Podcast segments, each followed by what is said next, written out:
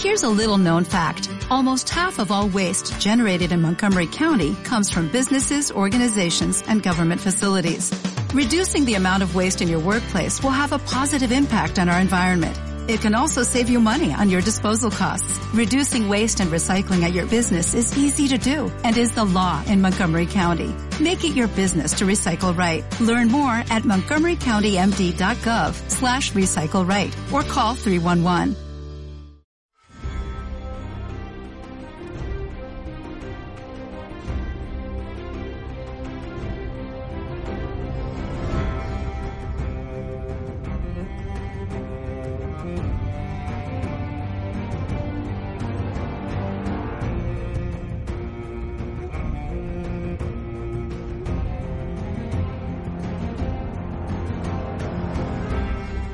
Hola y bienvenidos a un nuevo podcast de Hielo y Fuego, este podcast dedicado a Canción de Hielo y Fuego y a Juego de Tronos. Volvemos una semana más, eh, en este caso eh, vamos a soltar los libros, ya estamos casi en Navidades, así que vamos a traer un poco más liviano eh, después de, bueno, el atracón que nos dimos de The World of Ice and Fire de la semana pasada y, bueno, y las anteriores, pero en concreto la semana pasada con el podcast de, de Esos, del lejano Esos, la verdad que dio para mucho. Y esta semana, como digo, vamos a tomarnos las cosas un poquito más tranquilas. Vamos a repetir la experiencia que ya hiciéramos en el podcast número 7 con el, eh, con el capítulo de la boda roja. En este caso, con otro capítulo de los fuertes. Eh, como habéis visto, vamos a ver eh, de manera simultánea el capítulo 9 de la segunda temporada, el capítulo de las Aguas Negras, para que os ubiquéis. Y durante este tiempo os vamos a pedir que no solo pongáis los oídos, sino que pongáis también la vista y que nos acompañéis con este visionado simultáneo de, este capítulo, que bueno, que uno de los mejores de temporada, como siempre suelen ser los novenos, y espectacular donde los haya. Y todo ello, como siempre, en esta mesa de podcast de Hielo y Fuego, en el que empiezo a presentar por las señoritas. Vero, ¿qué tal? Hola, ¿qué tal? Saludos desde Campo Estrella. Pues tú dices que es un podcast así más tranquilito, pero vamos, yo estoy pegando saltitos en la silla porque es un capítulo, aparte de trepidante, dices que uno de los mejores de, el mejor de la temporada, pero vamos, para mí uno de los mejores de, de todo lo que llevamos de, de la serie de, de Juego de Tronos. Así que mira, estoy deseando darle al play. Miquel, ¿qué tal? Pues yo encantado de que vayamos a comentar un capítulo y la verdad es que, aunque es un tema, eso como he dicho, pero que es un tema liviano, pero a la vez excitante, así que vamos allá y con muchas ganas. Unai, ¿qué tal? Pues eh, muy bien, encantado de volver a estar aquí después de casi un mes de ausencia, sin, sin un mes completo, y, y, sobre todo pues eh, con ganas de empezar este capítulo eh, a cuyas alabanzas me sumo no yo creo que este es uno de los capítulos que más nos llamó la atención en su día eh, ya nos avisaron que, que la HBO iba a dar el resto con con el presupuesto en este episodio y la verdad es que nos, nos regaló vamos a nivel serie de lo mejorcito que, que se ha visto eh, en los últimos años. Y este que os habla, Carlos Lorenzo, como siempre, el repaso por la actualidad de Juego de Tronos y Canción de Fuego. En este caso, con la noticia protagonizada por Sophie Turner, eh, quien encarna a Sansa Stark, durante la gala de los premios BIFA, de los British Independent Film Awards, los premios de cine independiente británicos, que ha hecho unas sorprendentes declaraciones, eh, que como ya sabemos, la trama de Sansa llegó prácticamente a su fin. Eh, bastante antes del final de temporada, eh, incluso antes de ver a esa Dark Sansa, como ya la conocemos, y ha dicho lo siguiente en referente a, su actuación en la quinta temporada, que como sabemos eh, hay varias opciones, o son tramas inventadas o son spoilers de lo que queda por venir. Y esto es lo que ha dicho. Dice, eh, no puedo hablar de ello, lógicamente. Dice, pero hay una escena que es súper, súper traumática y me encantó hacerla. Fue horrible para todos los del set estar allí, verla y hacerla, pero es la clase de escenas que me hacen sentir. Eh, todas estas eh, escenas perturbadoras y horribles. Eh, también apunta, dice definitivamente va en una dirección más oscura, habla de, la propia Sansa. Algunos arcos de personajes son geniales, la historia de Arya es increíble, se va a volver mucho más oscura, más oscura de lo que ya era. Aquí en este caso aludiendo a, a su hermana en la ficción Arya.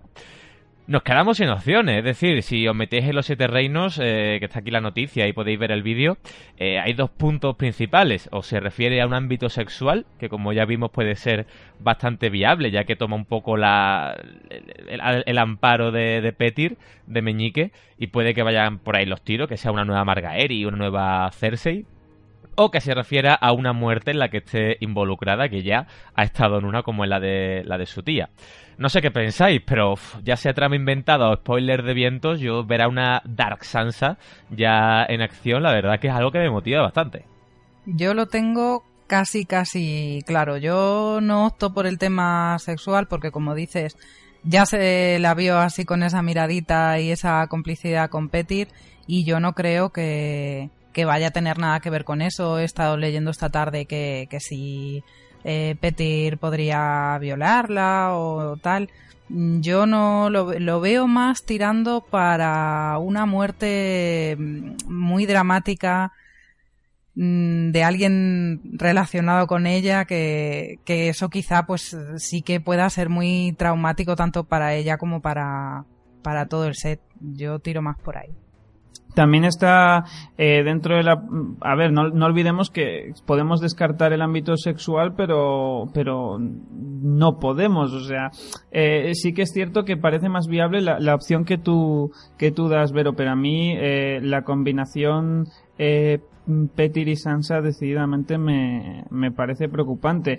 Y, y, es más, a ver, también tenemos, ya entrando en cosas muy, muy creepy, eh, a, Robalito por ahí dando por saco, que yo recuerdo que que eh, se volvía muy avispado en el libro y, quería tocar un poco las narices eh, en ese tema, ¿no? Tenía una especie de despertar sexual con, con Sansa. O sea, dentro de lo creepy, eh, ese, el nido, bueno, el nido, el no ya nido, da para mucho. Yo lo que espero es que no se mojen tanto. Preferiría que fuera un tema sexual porque una muerte eh, ya entraría dentro de, los potenciales spoilers de, cara a los lectores incluso y eso es lo que a mí me da miedo. Yo opto creo que igual que, que Vero que no va a ser un tema sexual simplemente porque si es un tema sexual va a tener que ser una escena muy, muy específica porque digamos que, que tenga traumatizado a todo el set de rodaje que en Juego de Tronos ha estado rodando escenas sexuales día sí día también pues tampoco me parecería muy lógico. Así que yo sí que opto más porque sería una muerte en la que Sansa se ve involucrada y no sé, o sea, sí que creo que será será básicamente una trama inventada a grandes rasgos, pero sí que cuando yo creo que cuando leamos Vientos de invierno sí que veremos algún algún leyendo diremos, coño, esto salía de cierta forma en la serie. Ah, bueno, pues ya está. Pero vamos, que yo yo estoy confiado en que yo voy a ver la serie, por ejemplo, y no voy a esperar que lo que vea sea un spoiler. No, pero es que es inevitable que, muchas de las cosas te estés preguntando, ¿y esto será así de verdad o no será así? Es que si decides ver la serie ya sabes que pueden salir muchas cosas que, que te van a spoilear los libros, pero... Particularmente opino que después de la escena del septo, HBO se guardará un poco en cuanto a dejar a medias tintas lo que es una violación y lo que no, ya que pues, ya sabéis que eso causó bastante polémica. Y en cuanto a Petir, yo no veo violación por parte de Petir porque yo creo que esa escena de levantamiento de cejas y después la dar Sansa, ahí ya hubo tema, lo mantengo porque es que lo mantengo, ¿eh? no, puedo, no, puedo evitarlo. Y ya no hablaríamos de violación en el sentido estricto, con violencia y tal, no quiero entrar en polémica, más sí de muerte, sobre todo dice que, que fue súper traumático. Hmm. ¿Quién va a venir a violar a estas alturas a Sansa, sobre todo cuando ya es ella la que parece ser que él va siendo un poco mala o en ese sentido, que está jugando ya al juego. No sé, no, no, e, es hablar por hablar. La muerte de un niño sí sería algo traumático. Bueno, está todavía de todas maneras ese tema en una fase intermedia que queremos despertarla y lo único que ha hecho ha sido aparecer en plan Morgana. Eh, démosle un poco de tiempo al personaje, que la estamos llamando Dark Sansa, pero todavía no tiene el carnet de Sith. ya lo jugó bien con los señores recusadores, ¿eh? A, ver, lo jugó bien, pero fue un, un, despertar, fue el arranque. De ahí a suponer, o sea, a ver, teorías aparte de que ahí ya haya habido ñaca ñaca, que yo lo veo demasiado maquiavélico para que ella ya haya empezado con eso, pero bueno, eh, como no lo han dejado claro, esa posibilidad existe y, cualquiera puede, puede pensar lo que quiera. Independientemente de eso, yo a lo que quería ir, un poco volviendo a lo que tú habías dicho al principio, es con el tema de las violaciones. Eh, hay que dejar claro el matiz de que yo creo que la polémica con el tema del septo no se despertó por el hecho de que se plasmara una, una violación, sino por el, por que no se diera, que no se percibiera como tal. Entonces, si tú pones una violación y la metes como algo deleznable, eh, eh, eso no sería reprobable. Entonces yo, yo ahí sí que veo factible que, se pueda, que se pueda incluir. Pero, pero vamos, yo desearía que fuera algo sexual, ya digo, por, por lo que estamos diciendo, por los posibles spoilers, pero me, me, me, me, temo que es más, me, inclino más a, creer en lo que, a lo que estáis diciendo vosotros, que sea un, algo horrible tema muerte es curioso como ya hablando de Juego de Tronos ya solo tenemos esos dos caminos, ¿no? O sexo o muerte, para que veáis a lo que reducimos ya a Juego de Tronos. Está claro. Pues lo dicho, señores, hasta aquí la actualidad. Eh, yo creo que ya habéis tenido tiempo, unos 10 minutillos, para buscar el capítulo que es de la segunda temporada. Seguro que ya lo tenéis en DVD, en Blu-ray, con todos los extras, con idiomas, con subtítulos y con todo. Así que, lo dicho, poned en este caso los oídos y también la vista, porque vamos a ver el capítulo 9 de la segunda temporada, eh, El Aguas Negras.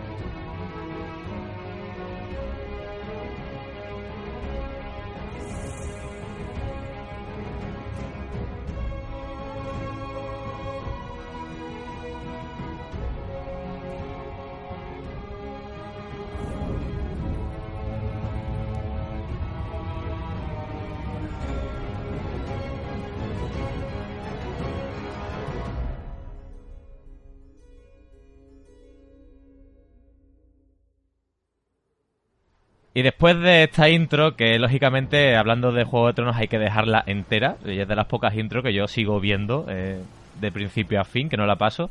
Capítulo dirigido por Neil Marcha. Es una pena que no esté aquí hoy Javi, porque entre que lo dirige uno de sus, sus directores favoritos y que sale bastante Stanis, eh, se tiene que estar mordiendo las uñas escuchándonos. Pero bueno. Sí, ahora que no está, aprovechamos y hablamos de otra cosa cuando salga Stanis. No. hablamos del tiempo. De, la, de la de los claves, vaya. No os lo permito, no os lo permito. Ahí tenemos a Davos. Parece que todo le va a ir bien, ¿eh? bueno, Aguas Negras totalmente esta primera parte, ¿eh? Totalmente negras, sí. La única diferencia que decían que habría de, los libros a la serie es que es de noche y en la serie el ataque se produce de día. Básicamente es porque es más, más fácil poner los efectos visuales en, cuando está oscuro. Claro.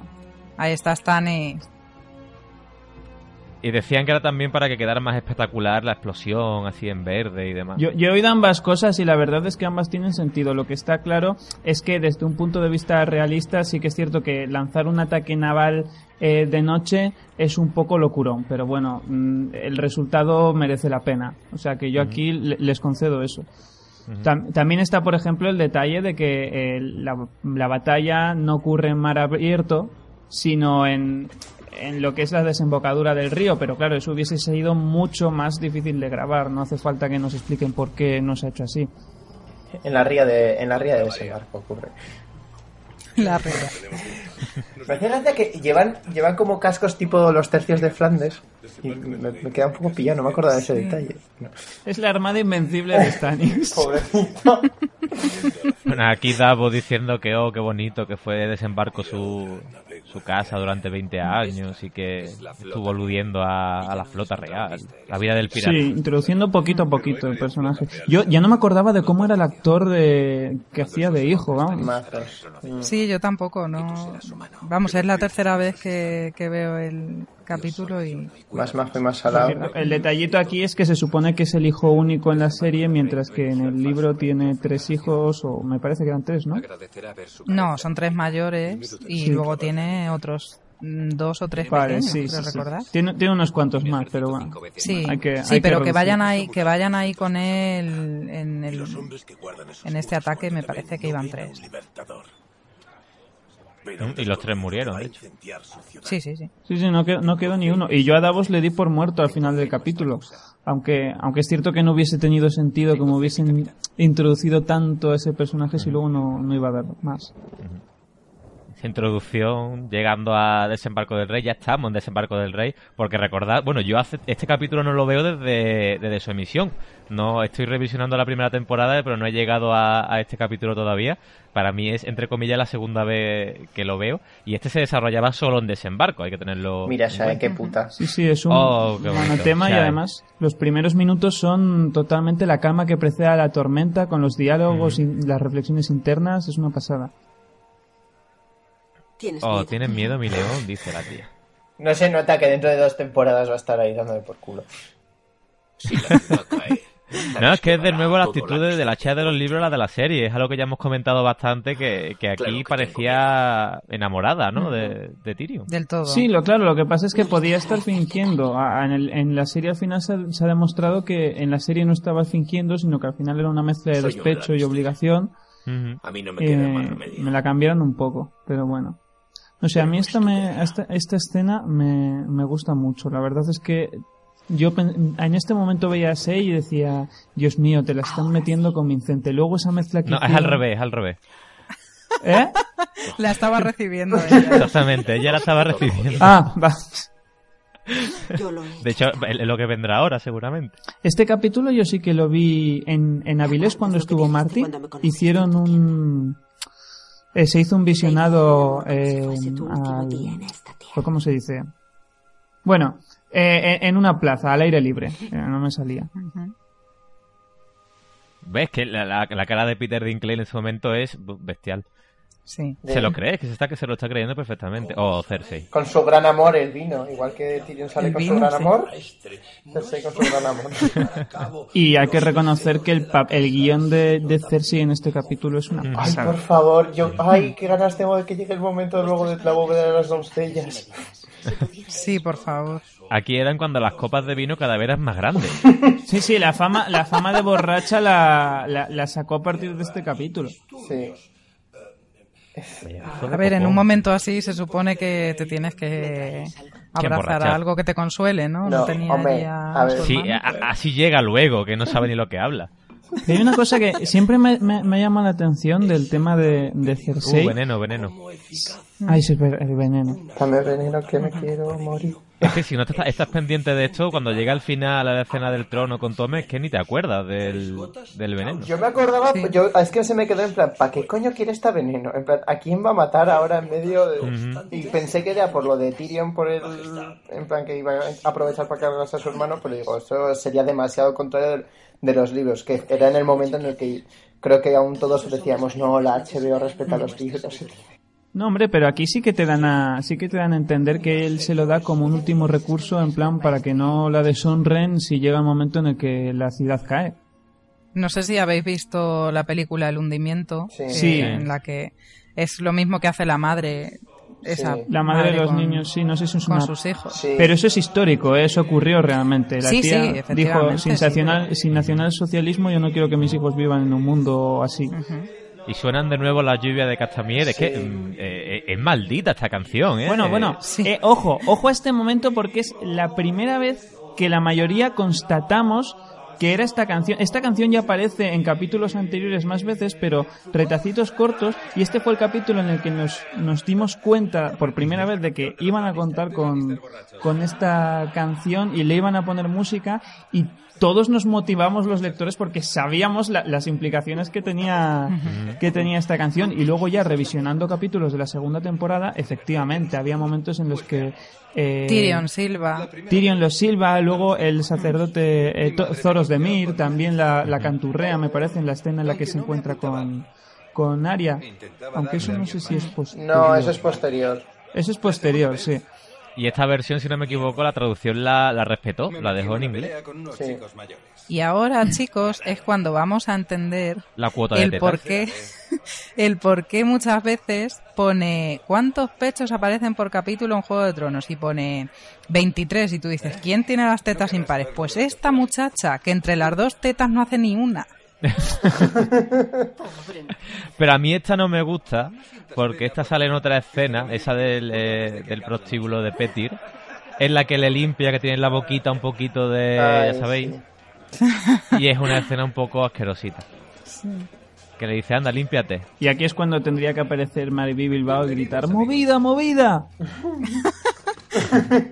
No sé si habéis visto la, la- habéis escuchado, mejor dicho, la voz del perro en versión eh, española.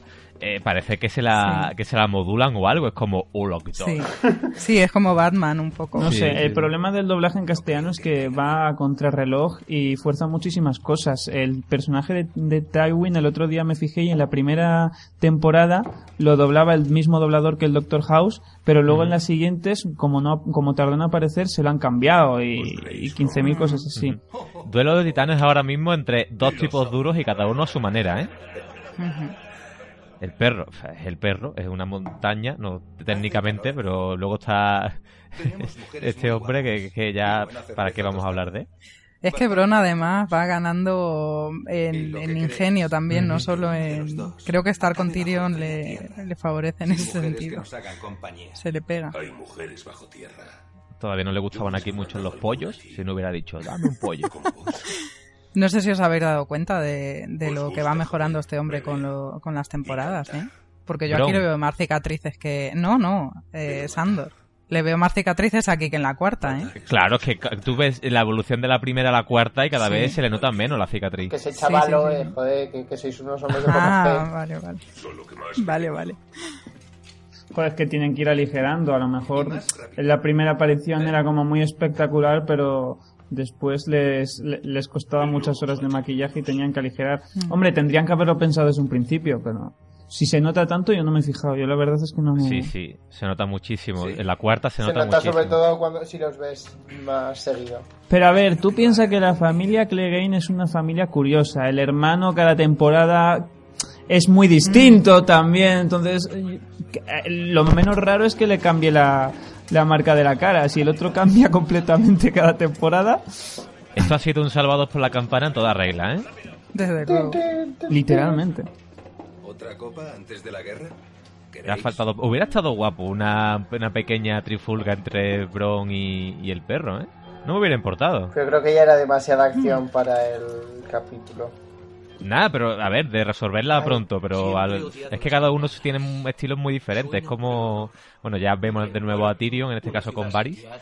Me encanta esta frase, lo de suenan por el terror, por la guerra, por un ataque, por una boda. Sí, sí, es hasta premonitorio. Y es como- Aquí Varys Sí. cuenta, cuenta el principio de, de su historia, que en el libro la cuenta de una vez, y, y yo como lector cuando, cuando leí que, eh, cuando vi que empezaba a contar la historia de su pasado y lo que le habían hecho y demás, me quedé un poco... ¿Pero esto lo va a contar más tarde? ¿O lo han dejado a medias? ¿O es un guiño para los lectores? Y bueno, efectivamente lo dejaron para la siguiente para la siguiente temporada, el, el- el cómo castraron a, a Varys. ¿Qué nos pedisteis? Que por cierto, es gracioso porque... El hormiguero. Porque eh, cuando Varys dice lo de que las campanas su- eh, suenan por una guerra, por un rey muerto, y- Por una boda. eh, o sea, luego eso lo usan como en plan, Varys estaba metido, estaba metido en la boda, en la boda de Joffrey y en lo del rey muerto y todo, y es como, bueno, a ver, a ver, señores, que puede que sí, pero las pruebas aquí. Bueno, y aquí podemos hacer un poco de conocimientos aplicados. Cuando le dice que los Targaryen construyeron túneles en todo desembarco, recordamos un poco a Maegor el Cruel, que hizo toda esta... que luego mató a todos los, los arquitectos para que nadie lo supiera. Sí, que siempre se ha dicho que solamente los que tienen la sangre del dragón conocerán todos los secretos de los pasadizos y demás, así que bueno. ¿No creéis en los Yo no digo. Mm, Varys, Varys, ¿no? Ah, por eso se rapa. Claro. Ah. ¿En serio, Carlos? No, hombre. Hashtag ironía. Pues tontea, pero yo esa teoría la he leído. Sí, sí, sí, claro que se ha oído. Sí, sí, sí. A, a mí lo que me hizo, lo que me gustó de la segunda temporada es que metieron que la mano del rey realmente lleva una cadena formada por manos, que es lo que Sí. sale en los libros, que en la primera temporada es un pin. Y digo, Sí. oh, lo han metido y es- eso lo van a usar luego cuando tengan que hacerlo de Shae. Y cu- cuando es lo de Shae, no la mata con la cadena a la mano. No, me es otra. Ya. Bueno, aquí vemos una cadena hecha de manos. Bueno, Miquel, Claro. pero eh, el último capítulo de la cuarta temporada tiene tantos errores que si nos ponemos a enumerarlo, vamos a centrarnos en este que es muy bonito y está muy bien. Sí. Sí, sí. Eh, ¿Os habéis fijado que apenas se le nota la cicatriz posteriormente a Tyrion? Es que prácticamente tiene- tiene la, la misma cara. Hombre, claro, es que eh, es que Quitarle media nariz. esa es otra. Imagínate las horas de maquillaje que hubiesen tenido que tener con este hombre con la cantidad de tiempo que aparece en pantalla. Pff, habría sido Ah, un Miquel, eh, eso le pinta, eh, perdón, Unai, le pintan la nariz de verde y, y con un croma lo hacen nada. Sí. No, sí, sí, sí. A va, ver, yo te reconozco que lo hubiese preferido y que en su momento fue como, pero qué mierda le han hecho si esto es un cortecito ahí con una navajita. Pero, pero bueno, lo pude entender. Una de las cosas que más rabia me, me dio fue lo de la cadena, otra omisión. La, la cadena que ahora veremos que no está, que era parte de lo que la esencia que convertía el plan de Tyrion en un plan maestro. Y Luego lo comentaremos eso, una Sí. el tema de la cadena, porque ahora estamos viendo las campanas como cada uno entiende lo que quiera. En este caso le dice a, a Davos, su hijo, que son para recibir al nuevo rey y ya salta eh, Davos diciendo que ninguna rendición se anuncia con campanas, para que veáis también la, la lógica de, de la situación. Mm. Ay, me encanta el momento batucada este que, que se montan. los tambores. Stanis. ¡No! El rol de Javi, es no por está. hacer mención. A mí también me gusta cuando sale Stannis, es que de verdad. A mí me gusta cuando no sale. Que, que- pero que la fama se la ha llevado Javi, que no te esfuerces. Vale, vale. me gusta cuando no sales en pantalla porque estás como ausente. Ay, me encanta la tensión con la que le da la mano aquí Tyrion a, a Bron, que es como... Somos amigos ahora. Claro que sí. Que te pague por tus servicios no disminuye. Solo porque te pagan no disminuye nuestra amistad. Eso se lo dirá también en la, en la cuarta temporada, cuando Sí. lo quiera como su campeón. Sí. Bueno, y este encuentro, aquí me parece que Sansa tiene una de las frases de la serie, ahora lo vamos a ver. Sansa tiene muchos momentos aquí, desde luego. A mí, para mí los protagonistas de este capítulo, obviamente Tyrion y, y Cersei. Es que uf, luego lo veremos lo de Cersei, pero es que es bestial. Qué hábil Tyrion confundiéndose, confundiendo el nombre de, El nombre. de la asistenta de, de Sansa. Sheila, em, Rigoberta. Ah, sí, sí, sí. Similar, similar. Rezaré para que volváis. Sí. Mm, qué bonito. OTP. Tanto como Tanto rezo como por el rezo rey. por el rey. Y, y es gracioso porque además es una frase que es protocolaria, pero Tyrion sabe que es mentira y Sansa sabe que lo sabe. Entonces es un poco como... Me, gust- me gusta mucho la, la profundidad que adquiere. Tu rey va al frente de la batalla. Debería despedirle como un beso. Creo que ya habíamos dicho alguna vez que, que este hombre era muy hostiable, ¿verdad? Sí. Que a lo mejor merecía la pena recalcarlo. Bésala, qué asco me da. Mua. Y ahora suena un clink en la, en la armadura de, de, ti- de Joffrey. En plan de, ¡Uy! Que me tengo que ir al baño un momento. La coquilla, la coquilla. Lo mataréis vos en persona. Ah, bueno, otro momento hábil de Sansa intentando persuadirle para que como buen rey vaya a primera fila para cargarse el mismo a Stannis. Es que, es que Joffrey eh, sería el típico niño que es muy fácil de picar. En este caso Sansa lo hace. Sí, sí, Dice, "Hombre, sí. Por supuesto estarás en la vanguardia. Y lo como, Qué, "Mm, qué estúpida soy. Precisamente estábamos hablando antes del despertar de Sansa, pero mira si aquí ya estaba despertando, o sea, no, no Sí. es para nada la niña tontita que... Luego tenemos a Darth Sansa, pero aquí tenemos a Sassy Sansa en plan. A mí no me va a tirar un crío de mierda. Sí. ¿Cómo le suelta sus pollitas? Esta que se sale en esta, en esta temporada. O sea, en este capítulo. Joffrey sí. Los peores Los siempre peores siempre, sobre, siempre sobreviven. Ojalá, ojalá hubiera dicho, mala hierba nunca muere. Gracias, Miquel. o sea, lo estaba pensando y alguien tenía que decirlo. Sí, y luego, y luego Miquel diría que todo esto era campo. Es que por favor, hay cosas que, que ojalá versionaran en plan, en plan, no en español, sino versionado ibérico.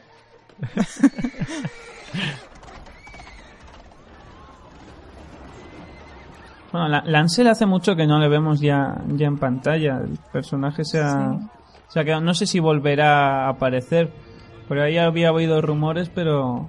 Mira Podrick que mono con su hacha. Bueno, el hacha de Tyrion. Tendría que salir la temporada que viene. Ah, bueno, Podrick, claro. Podrick es monísimo, por favor. Ahí está Lancel. Sí. Aunque sí que es verdad que le han hecho un, un cambio importante al personaje en cuanto a la edad. Y eso es un tema que dices, es mono pero a medias. Porque a mí lo que me gustaba es que era jovencito y adorable. Aquí le han aumentado la edad, pero le han dejado igual de ingenuo. Entonces, más que ingenuo y adorable, parece un poco tontín. Sí. Claro, no es lo mismo un niño ingenuo de 14 años que un... La edad y la tranca. El Podrick del libro tenía 8 o 10 años, entonces era ingenuo pero no ridículo. Y este es un poco cómico. Por cierto, soy el único que piensa que Lancel, el actor, y sobre todo aquí caracterizado, tiene que ser familia de Thranduil. O sea, es lo más... eh, eh, no sé cómo decirlo. Anda, Carlos, hablando de familia, ¿sabes de quién es de quién es hijo el actor de Podrick Payne? No. Del actor de Roderick Castle. Ah, sí. ¿No tienen el ¿Sí? mismo apellido? No sé por qué se la cambió. Sí, sí, miradlo, de verdad. Yo me quedé, me quedé flipado. Por- En la cuenta de Twitter viene, me, me parece que es, me parece que viene en la cuenta o en la Wikipedia, pero sí, sí. Por eso, entre otras cosas, su papel estaba confirmado desde la primera temporada que iba a ser, casi, casi. O sea, Y aquí está- dice, aquí dice Bunai, eh, a lo que decías tú al principio, que no era bueno atacar de noche. Aquí dice Davos, eh, bueno, lo, lo tomaremos por sorpresa. No, mentira, lo dice el hijo y él dice, Bari ya sabe lo que desayunaste hace tres días.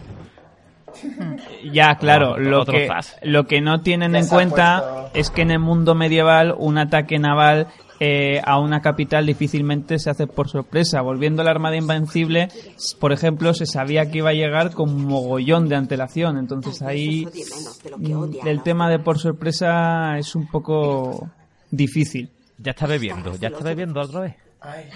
Cersei, Cersei, este vestido de Cersei es tan genial, el, en plan Valkyria, Con armadura, sí. Mm. pero hay, o sea, Había volado la palomita. ¿Dónde voló nuestra con la palomita? palomita, de verdad. válida, niña. Ujú. Tu flor Sigue abierta tu roja flor. Me encantan los poéticos que se ponen en plan, sigue con la regla. Los hombres A ver. Además Sí, es bonito porque, porque Cersei va de rojo, ¿no? Entonces es como el anuncio aquel de hola, soy tu menstruación, vengo a dar por culo. Es todo muy simbólico. Mira, ha, ha vuelto a cambiar de vaso. El otro era como más eh, recto hacia arriba y este vuelve a bombarse y es más grande. Es que, es que no- no Por. Carlos, porque lleva un pedo que ya no sabe dónde va dejando las copas. Es que tampoco es tan difícil darse cuenta. Es como una barra libre de boda que dice, ah, lo he perdido, dame otro.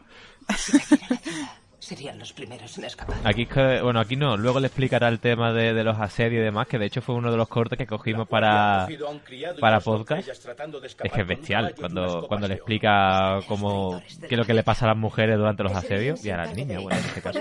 Por cierto, he oído que el actor de Serilin se está, se está Recuperando. recuperando. Está recuperado, sí, sí, sí. Buena noticia. más que al enemigo. Recuérdalo. Si esperas ser reina algún día. Bueno, Aquí está reina. Lena Headey en este capítulo. Se sale, vamos. Está brillante. A mí me llama la atención, de todas maneras, eso sí, lo que decimos siempre, de que la- a Cersei- al personaje de Cersei siempre se le pone de, de zorrón y de borracho. Pero, joder, de, eh, el marido yo creo que le superaba en ambos ámbitos. Y no tiene tanta, o sea, no nos cebamos tanto con él. También es verdad que murió mucho antes de, bueno, murió mucho antes porque Cersei todavía no ha. Es muy andrógeno Lancel. Es que no, es que no Sí. puedo evitarlo. Pero es, pero lo mejor de todo es que ahora mismo es el heredero de la casa Lannister.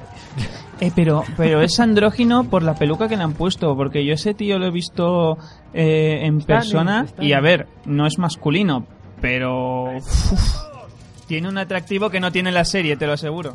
Empezamos, ya están llegando los, los barcos y ya todo el mundo pre- preparándose para, para el ataque, lógicamente con sus flechas primero. Los del CGI también se están preparando. Los piedras están listos. para meterle... Luego comentaremos los del fuego, porque sí que el fuego a mí me tenía un poco descontento, luego lo diré.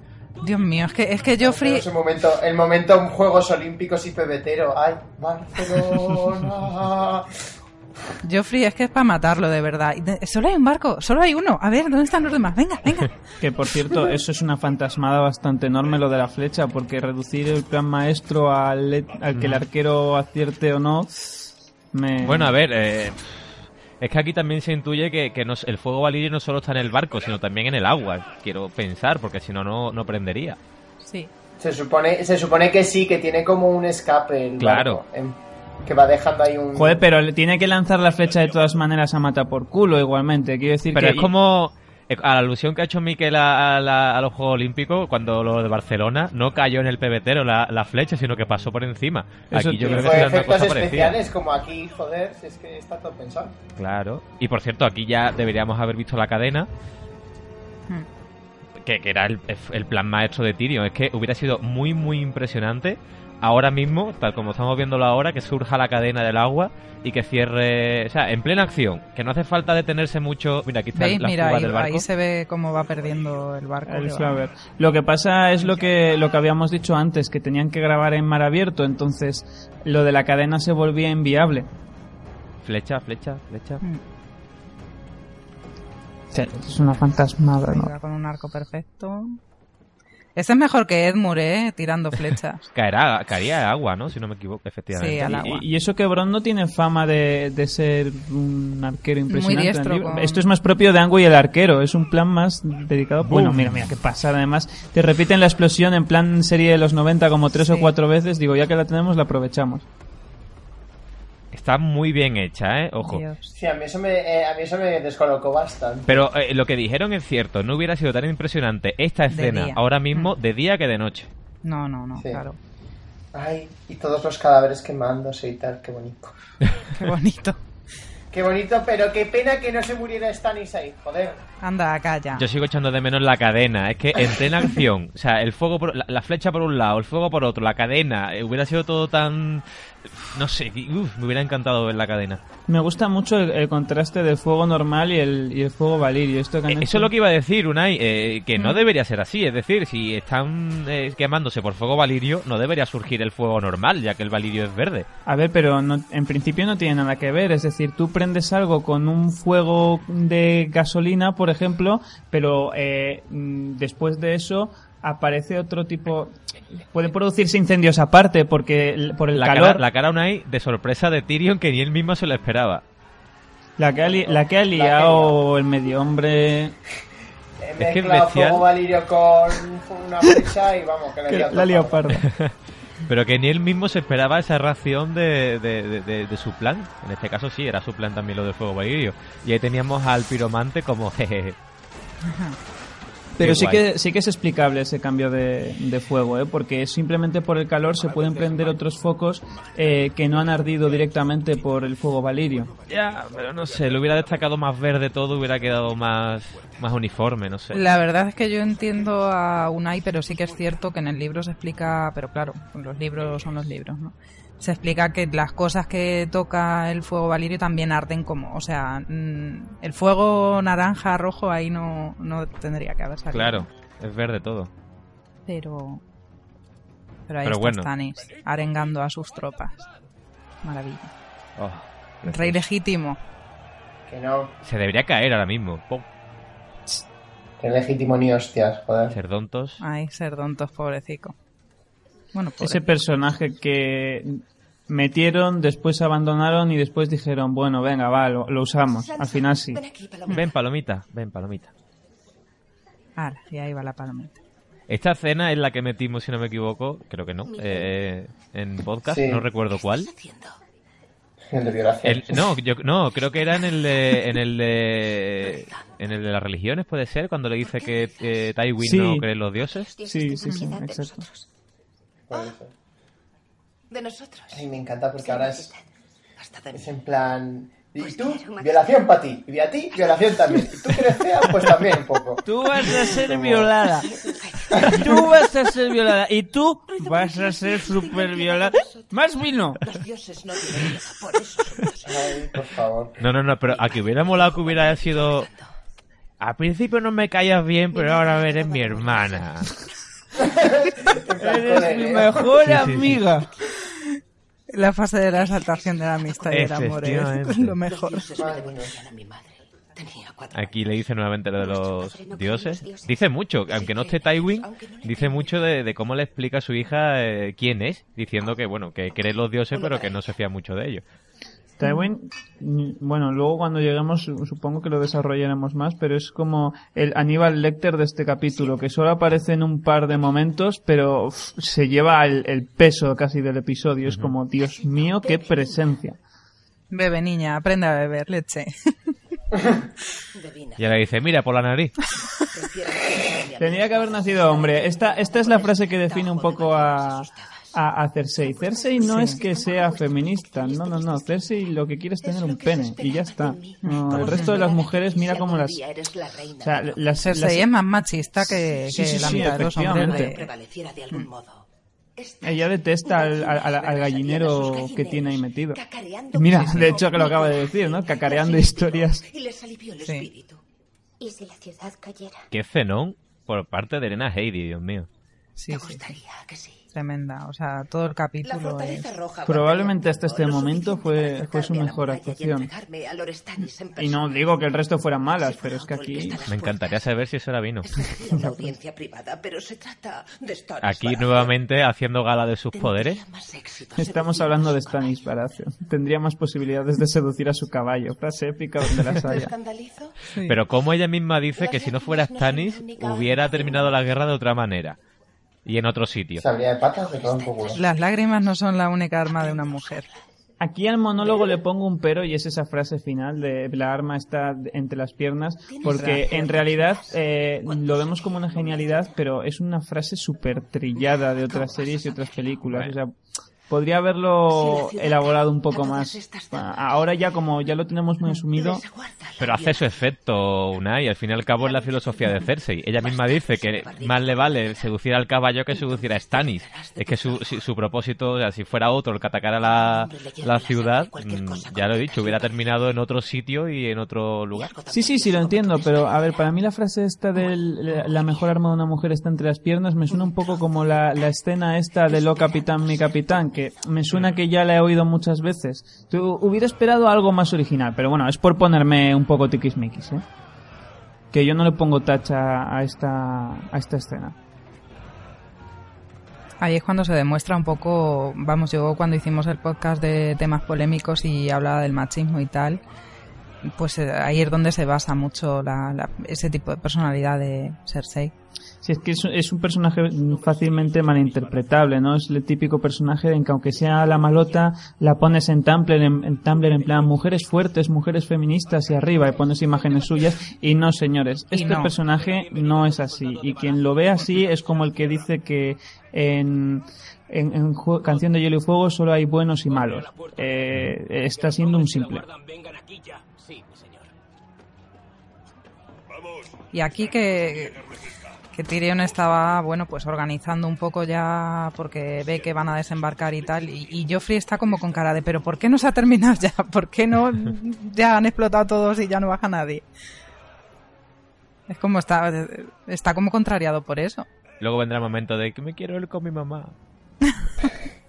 Básicamente le dice, pero me ha llamado ya, ya, ya, ya, ya. Guiño, guiño. Pero tengo que ir ya, de verdad. Pues ¿De sí. verdad? Sí, Oh, sí. qué pena que me tengo que ir. Bueno, y aquí tenemos ya el desembarco. Qué bonito el, el corazón con, con el ciervo Me encanta. dentro, le queda súper chulo. Hereje. Ya sé que lo tuyo ha sido irónico, pero a mí me encanta de verdad. No, no, no, te lo estoy diciendo en serio. Según Ah, lo he visto, vale. me ha parecido, me ha parecido un motivo muy, Sí. muy bonito.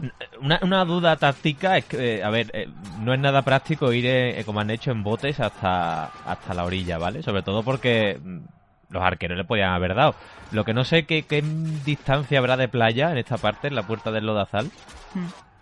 Para que es que llegan justo a la orilla, o sea, los arqueros llegan justo a la orilla. ¿Por qué no las había atacado cuando estaban en, en, lo- en las barcas? Es que, bueno. ¿Y por qué no se ponen los escudos para bajar? Igual no les llegaban. A ver, entendemos que no tendrían otra manera. Sería como el desembarco de Normandía, que es el plan de... Efectivamente. No tene- o sea, no, no es lo mejor, pero no tenemos otra. Bueno, aquí hay una escena... Sí, ahí va. Buah. Dios. Sí. Dios. Bueno, si, si Tyrion hubiera escuchado nuestro podcast sobre eso, sabría que en las Islas del Verano hay unos arcos muy bonitos Sí. que llegan muy lejos. Muy lejos, sí. Sobre todo, coño, con lo lejos que ha llegado, la verdad, eh, es lo que tú dices, Carlos, con lo lejos que ha llegado el arco de Bron. de Bron, la Mm, flecha, y estos que esperen a que... Claro, o sea, es que los tienes en una ratonera, por así decirlo. Tienes a un montón de tíos en barcos, coño, aprovecha. Sí. No, esperamos a que bajen de la, a la orilla y ya, justo en la orilla empezamos a dispararle. Pues, a Y ver. lo de la formación en tortuga y todo eso también lo podían haber utilizado un poco al bajar, ¿no? Que han caído ahí un montón. Acaba de cortar por la mitad a uno. Bueno, esta es la Edad Media y se habían olvidado muchas Ay, cosas. Lance, el Pero, pobrecito. y apoyarse y apoyarse contra la, contra la muralla para esquivar unas flechas eso no tiene sentido o sea tenían tenían medios para disparar justo en 90 grados pero bueno, no pasa No nada pasa nada. Momento cuando éramos jóvenes, vamos allá. ¿Quién va? Stanis Baratheon, cierra la muralla. Bueno, lleva ya un cocido. Sí. Parece que se va que va a rodar y se va a caer de la silla entonces, ¡ah! Cuando Ah, yo no. era joven a mí me trataron como una gilipollas. Y mi hermano... un Más vino. ¿Eres la reina de Es-? Ay, Dios. ¿Y tú las eras de Joffrey? pero qué swag, qué swag tiene incluso borracha Sí, sí, sí, pero aquí lo de. ¿cómo te puedes sentir desgraciada si eras la reina de, de Robert? Y aquí y, y tú la de Joffrey, disfrútalo. O sea, hasta ella misma reconoce el hijo que tiene. Hombre, Mira, mira, que- a- a- hasta, hasta borracha tiene Sí, sí, pero a ver, me llama la atención porque no es lo que normalmente haría pública. O sea, en familia sí, pero con Sansa como que le costaría un poco. Pero aquí se ve que No, pero- está un poco más. pero a Sansa le dice unas cuantas veces lo de en plan no sé qué incluso con Joffrey o en plan de puedes ser sincera conmigo Habla- Sí, pero Joffrey, ver, es un poquito más sutil quizás, ¿no? Sí, bueno, sí. quizás un poquito, no sé. Bueno, y aquí un momento. Pero ¿Tú de dónde eres? Hmm. Pues depende. En la versión original soy soy así muy exótica. En, el doblaje soy rusa. Sí. Es que he estado viendo el capítulo un poco en español y eso para, para luego coger el audio y el momento de eh, Tyrion es tu señor, no sé qué va, no sé qué, Sirio, Tyrion, mi león, Eh, ese acento ruso, eh, buf. Lorací a la fortaleza roja. Es lo que decíamos, eh, aquí la ponían que era de Volantis, ¿no? O de Pentos era, no me acuerdo. de Lora, no. No, no, no, en la serie. ¿Cómo te En la Ah, serie. en la serie. en la Ah, serie lo acaban de de- decir. de- de Acaban de decir que, ¿Sí? que cuando que cuando se fue de Lora. Si es que no estáis pendientes. Sí, pero aquí lo que pasa es que está fingiendo ella. Ya, claro. Lo que lo que me da lástima. Ah, dices realmente, realmente no sé de dónde dice. Claro, es que yo quiero recordar que, que cada vez que ponían a alguien así exótico decían que era de, de Volantis, creo, de Pentos, Sí. y por eso le ponían el, el acento ruso. me da lástima porque independientemente de que sonara extranjera, la, la gracia del, del acento de Sei es que sonara dulce y un poco sugerente. Al fin y al cabo, Sí, le pega suena- a, a- a su papel de prostituta. Pero, pues no, no. le pega de mala de James Bond, Unai. Ah, Claro, con este- sí, con el acento ruso sí, pero es lo Ah, que el yo le han decía, que puesto lo- que, le pega más. eh, vamos. Si parece más ría un pajote. Insisto a que se debe al hecho de que los dobladores, claro, trabajan contra el reloj, entonces... Ostras, tienes que doblar. ¿Qué acento sabes poner extranjero? Porque esto tiene que estar para allá. ¿Quieres saber la Momento Serailing, ¿por qué está aquí? por qué está aquí? Dios mío, que le pongan un dispensador a hacerse ya directamente. No, yo, yo no sé, yo con la morriña que me da a mí el vino y el, el saque que tiene esta mujer. Pero eh, tiene que ser un. Será rosado. El brusco. copero. eh, El ser copero de Cersei tiene que ser uno de esos empleos de alto riesgo. Boom, este hombre cortando gente por la mitad, es que es exagerado, ¿eh? Bueno, esto, esto es, yo creo que fue es en plan ya el- el- los, los- los- las gestas de Homero, que es en plan de partir un hombre por la mitad, que, que dices, esto no es posible, pero lo bien que queda. Fuego, fuego. Que partir un hombre por la mitad se dice pronto, ¿eh? En los libros se había ido antes, ¿no? No llega a, a luchar ahí abajo. No sé, eh, es cierto que el momento en el que se va coincide el- el- la misma escena y demás. Puede que sí que llegara a luchar, pero, pero bueno, aún así su salida se produce de la misma manera que en los libros. O sea que, Sí, eso sí.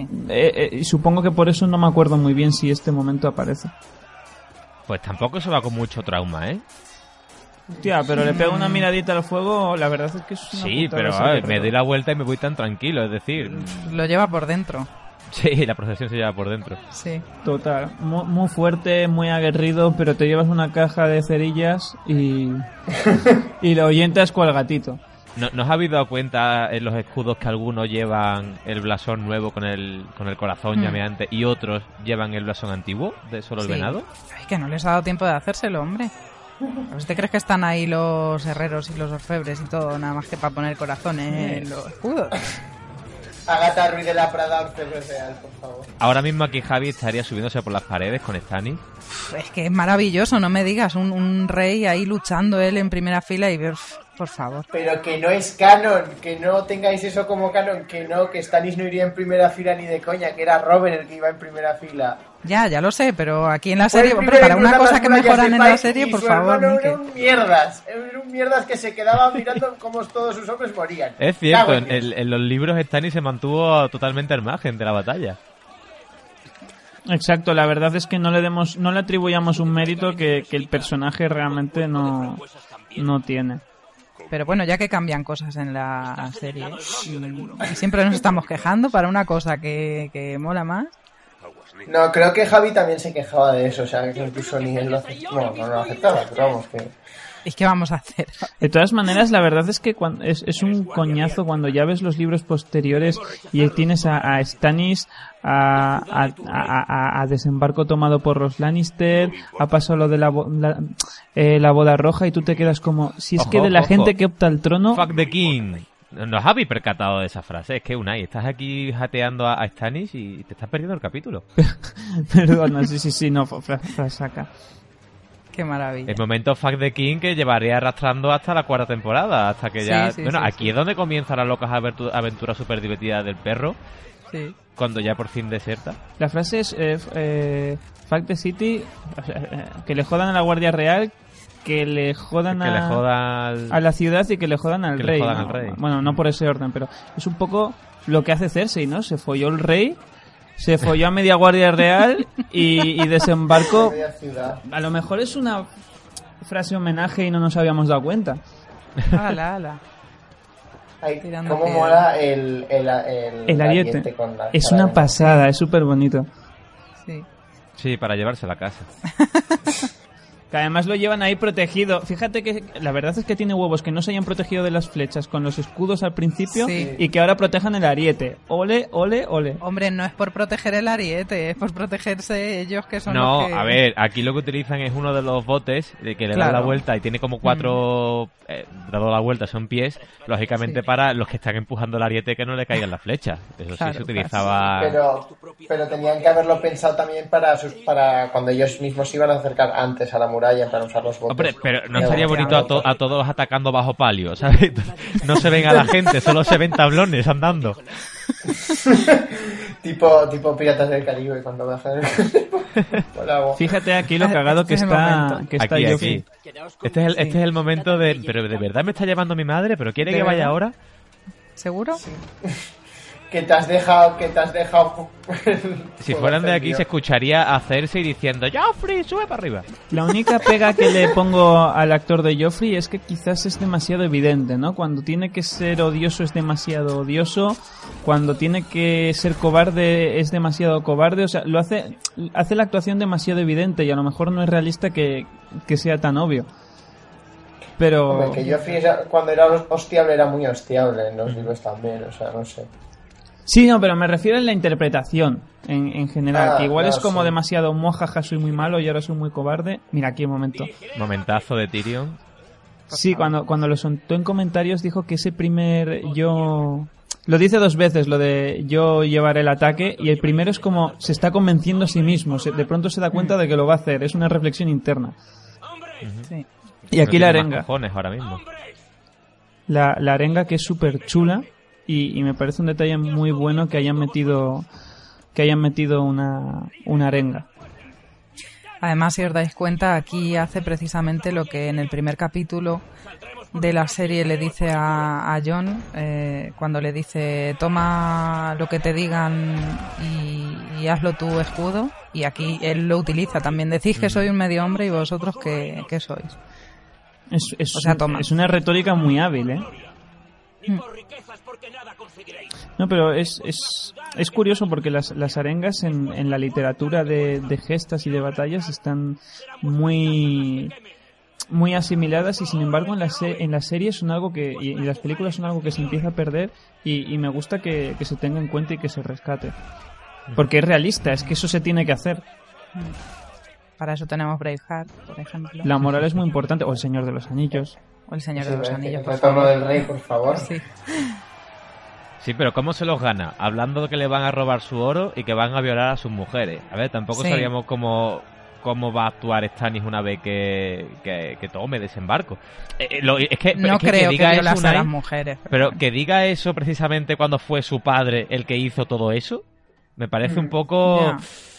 Porque precisamente cuando, cuando Tywin asedió desembarco, todo lo que dice que va a hacer Stannis de robar el oro, violar, eh, saquear, fue lo que hizo Tywin. Bueno, en este momento yo me pongo un poco maquiavélico y digo que el fin justifica los medios. Si hay que subir la moral a la tropa, se la sube con mentiras y luego Hombre. ya si quieres ponerte consecuente lo aclaras. Pero sí, sí que No, tiene y de todas formas, Stannis, Stannis, aunque no aprobaría las violaciones, probablemente se dieran igualmente. Y es verdad, O sea, tampoco podría que- controlarlo todo. Pero, ¿y el empujón que le pega a Cersei a Lancel y que se tira al suelo de tarjeta amarilla no, no comentáis nada? Es decir, ¡Piscinazo! o ¡Piscinazo! sea, le, le pega un empujón en la coraza y el tío se tira atrás. Pero hombre, es que estaba herido, tenía una herida de flecha. No, que- pero, que pero le hieren en el otro lado, ¿eh? Sí, bueno. Corre, Sansa. Corre. Tienes que tener tu momento, Sansa. Ay, por favor. Y la puerta. Stannis no os hará daño. No, pero sería, sería interesante lo que habéis dicho sobre Stannis, sí, eh, porque evidentemente no lo permitiría, pero eh, estaban tan asumidos los saqueos cuando se conquistaba una ciudad que es que era casi legítimo. Sí, pero bueno, ya sabemos, Stannis, a ver, yo no veo a Stannis dejando que los soldados violen a las mujeres. Ya, la ya, pero yo no veo a todos los soldados obedeciendo a Stannis después de las penurias que han pasado. Bueno, depende, no sé, si luego en vez de cortarle dos falanges le corta otra cosa, Ya, ya, si le Sí, pillan, pero, pero... probablemente fuera posterior y que tomara, las- tomara medidas, pero es verdad que al principio, pues no. La gente La tiene gente asimilada muy mucho el saqueo y si tú estás cachondo y te da por no pensar en las consecuencias, la gente es muy tonta. Si, si por mucho que los intentes amedrentar, eh, más de uno va a pensar que no le van a pillar. y qué muñeca más fea, por cierto. Es la primera Ah, es que la Barbie todavía no estaba patentada. Barbie medieval. Barbie medieval. Ahora que tenemos más, fresca la cuarta temporada, aquí es cuando hace alusión el perro que podía haberla violado y demás, cuando está moribundo que quiere que Arya le mate. Sí, sí, que yo en la serie no tanto, pero en, en los libros me lo temí. Cuando de pronto este aparece en los aposentos, digo, madre de Dios la que se va a liar aquí. La Es que pobre. hubiera sido, eh, en- entre comillas, lógico, es decir, huye de la batalla, eh, a- acaba de desertar de la Guardia Real, nada más y nada y menos. sabemos te que se siente atraído por ella. Sí, sí, Sí, sí, pero claro. vamos a ver, sí. sé- sé que, que estoy hablando con tres hombres, por favor. ¿Vosotros seríais capaces de tener una erección como para violar a, a una mujer en eso, en esas circunstancias? Bueno, de perdidos al río, no sé. A ver, estás sosteniendo una muñeca muy fea. Esa, eso te baja la limpio totalmente. Hombre, y aparte, y aparte de eso, el, el terror por el que se ha ido, que, que eso es algo, eh, vamos, que, que el tío lo lleva muy dentro y es algo que no puede controlar, yo no creo que... Tu padre fue un asesino, tu hermano es un asesino, tus hijos serán unos asesinos. El mundo lo El construye. mundo está construido por asesinos. No será muy dicho este hombre para los discursos, pero cuando las da, las da. ¿eh? verlos. Razón es que a mí esta, escena- esta escena es que, como habéis dicho, para mí, mm, no sé, no entendía muy bien en qué estaba pensando Sandor en este momento. Pero luego hay mucha gente que esta escena es de sus favoritas de, de los libros, de, eso es seguro, de la serie no creo que tanto, porque no es una tan llamativa. Bueno, yo sinceramente, eh, en el asedio que Cersei le ha metido el miedo a Sansa, que las violan y demás, mm, la que menos peligro tendría que correr es la propia Sansa. Es decir, llega Stannis y yo no creo que, que Stannis pusiera en peligro a Sansa. Pero para cuando, para cuando Stannis llegue, Habrán pasado mil soldados por, Exacto. por el lado suyo. Y lo que dice, lo que dice, a lo que dice Vero, yo respondo no por mí, sino por lo, por las evidencias. Eh, después de una batalla y demás, sí se pueden hacer Ah, esas cosas. Dios Ay, mío. Dios. Sí, Es muy falso. Esa pierna cortada es muy falsa. Sí, pero da mucha grima. Tyrion es un poco como Goku, ¿no? Es pequeño pero valiente. que de un tajo con la con el hacha le corte la pierna y el tío no se dé ni cuenta. Es como... no sé. A ver, que es que se podría hacer con una hacha muy, muy, muy afilada. Pero no creo que sea hacha, que de hecho no, no, no es ni. o sea, Ni de no- no acero tiene pinta. Exactamente, le corte la pierna tan fácilmente y el tío se queda ahí de pie y se caiga como ¡Ah! Mi pierna. pues como el caballero negro de, de Monty Python. Sí. Es una herida de nada.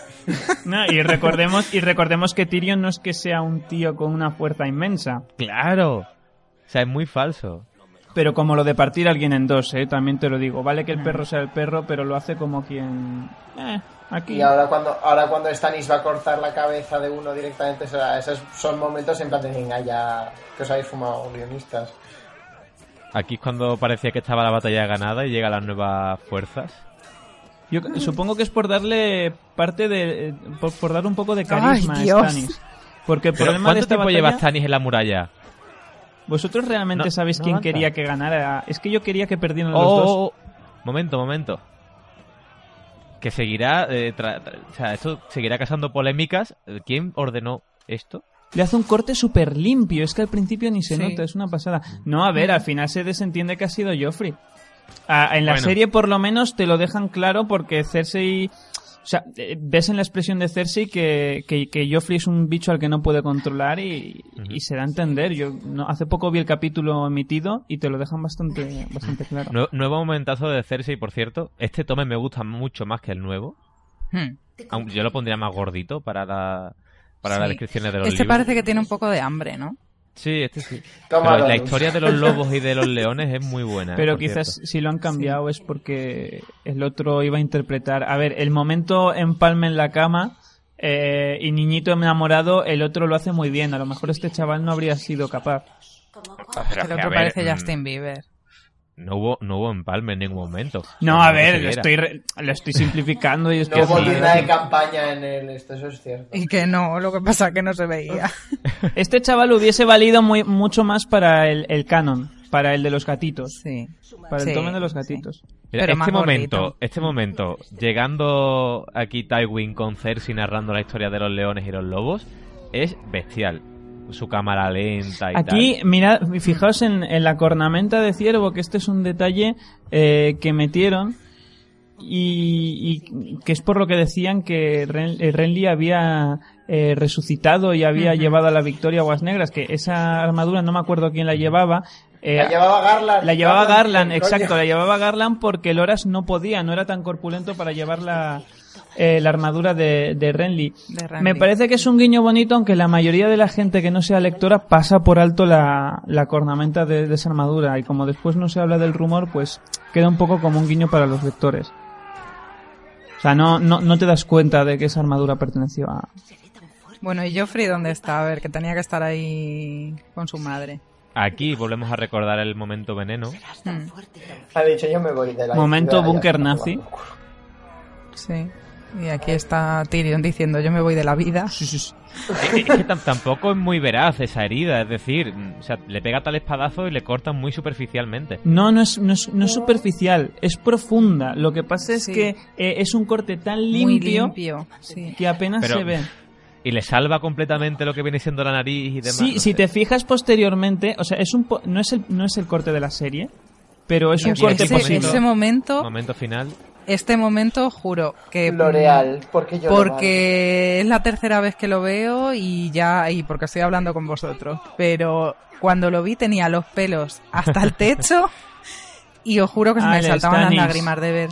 No, no, Gracias de por ver jugar. cómo, No, no, cómo no. Cersei iba a matar a su, a su hijo, o sea, que prefería que estuviera muerto antes que en manos de... La batalla ha terminado, hemos ganado. Atención a la dignidad de este hombre entrando. Es que se come Por la favor. pantalla. Es una pasada. Fue un momentazo, la Qué verdad. maravilla. Yo lo que no entiendo es cómo dejan que se, valga, que se vaya Stanis si estaba en lo alto de la muralla, en plan que se lo tienen que llevar a rastros, eh, tipo, Stanis, vuelve, vuelve. Es Yo que no, que no. que la fortaleza Claro, es mía. es, es El poco... tío, el tío engorilado, en plan de que no. que- Quiero mi trono de hierro. Quiero mi trono de hierro. Si no sale la palabra engori- engorilarse en un podcast, no es un buen podcast. Y escuchando de fondo la lluvia de Castamier, llega a su fin este capítulo. ¿Qué, qué- qué momentazo? O sea, eh, Tywin sale, ¿qué sale? ¿Cinco segundos? Y dice dos frases, o sea, la batalla ha terminado, hemos ganado. Y, buf, se come la pantalla auténticamente, aunque sea momento Loras L'Oreal, que parece el príncipe de Rey, que caza así con su pelo y demás para atrás. Eh, y aquí aparece, se echa a un lado, aparece Tywin y se la pone encima de la mesa. Hemos ganado, la batalla ha terminado, o sea, eh, bestial, absolutamente bestial. Como decíamos, uno de los mejores capítulos de, de digo la segunda temporada, yo creo que de, que de la De serie, toda la ¿no? serie. Entraría en un, en un top, top 5 por lo menos, porque buf, es bestial. Eh, ya como decíamos, personajes desde Cersei o Tyrion, que se comen el capítulo, lógicamente. No nos movemos en otro escenario que no sea desembarco del rey, pero la borrachera de Cersei es sublime. Y el momento arenga de, de Tyrion y bueno, cómo nos quedamos, sobre todo para los, los no lectores, ¿no? Que se quedarían al final como... Tyrion, Tyrion, ¿qué le ha pasado? Aunque se ve que está vivo, no se teme por su vida, porque si recordáis en los libros, eh, hasta cierto momento puedes pensar que se lo han cargado, ¿no? Porque el tío le pega la- el, el espadazo en la, en la cara y ¡pum! Eso te iba a decir, Carlos. Mi madre lo pensó. Me acuerdo que además estaba mosqueadísima porque le había enganchado la serie, pero siempre se morían personajes que le gustaban y era como, Tyrion no, Tyrion no, que dejo la serie, Tyrion no. y, y yo me callé como un cabrón al siguiente capítulo para no decirle que, que sobrevivía. Por eso digo que, que en el libro, claro, como tienes el efecto de que hasta pasados varios capítulos mm, no vuelves a Tyrion a menos que busques el índice y veas que sigue vivo, mm, el efecto de eh, espadazo en la cabeza negro y Tyrion ha muerto, no ha muerto, no sé qué ha pasado aquí. En la serie no, en la serie de hecho sigue hasta consciente prácticamente cuando le coge eh, Podrick y está ahí el tío consagrando la cabeza, ¿vale? La cara, tal, pero no te deja con el sabor de boca que te deja el libro de Tyrion ha muerto. Es que claro, no es lo mismo un, un golpe que se te lleva media nariz y, media cara prácticamente, que ese corte que, que por mucho que sea profundo y limpio y tal, pues no deja de ser un, un corte en la, en la carne, ¿no? Entonces tampoco... Es, cierto que es un corte bastante profundo y es como, bueno, cuando tú te puedes hacer un corte que de primeras no ves siquiera la herida y luego ya después eso se inflama y, en fin, ya vimos la, la marca que, que le dejó. A mí sí me parece creíble y, eh, bueno, habría que preguntar a alguien que, que tuviera conocimientos médicos para saber si eso se puede dar.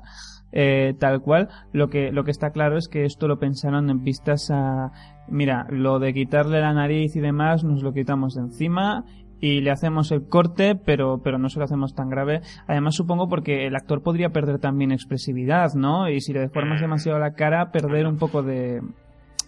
No de sé cosa. yo, Unai, porque mm, repito nuevamente, de hecho, en, en fotos que hemos visto de rodaje y tal, con tema croma y demás, eh, eh, un ejemplo de ello eh, es, eh, es Davos, cuando está en el banco de hierro de la temporada de esta temporada con Stannis que enseña la mano. Eh, luego vemos que lo que lleva es un guante con los dedos, o sea, no pintados de verde, pero lo que es el corte, si tienes como unas funditas verdes y tal que luego se quita. Si aquí le pintas un poquito eh, la nariz de verde y digamos le metes un poquito de CGI, que no es nada difícil, la verdad, es que hasta yo sabría hacerlo, no lógicamente con, con la efectividad de HBO, pero que, que es un procedimiento muy, muy, muy habitual y muy fácil. Le hubiera dado incluso más dramatismo a- a- al personaje. Vale que no le ponga la nariz que debería tener en los libros, que mm, de hecho Tyrion no tiene nariz, ya, es un, es un gato de estos chatos, no tiene nada.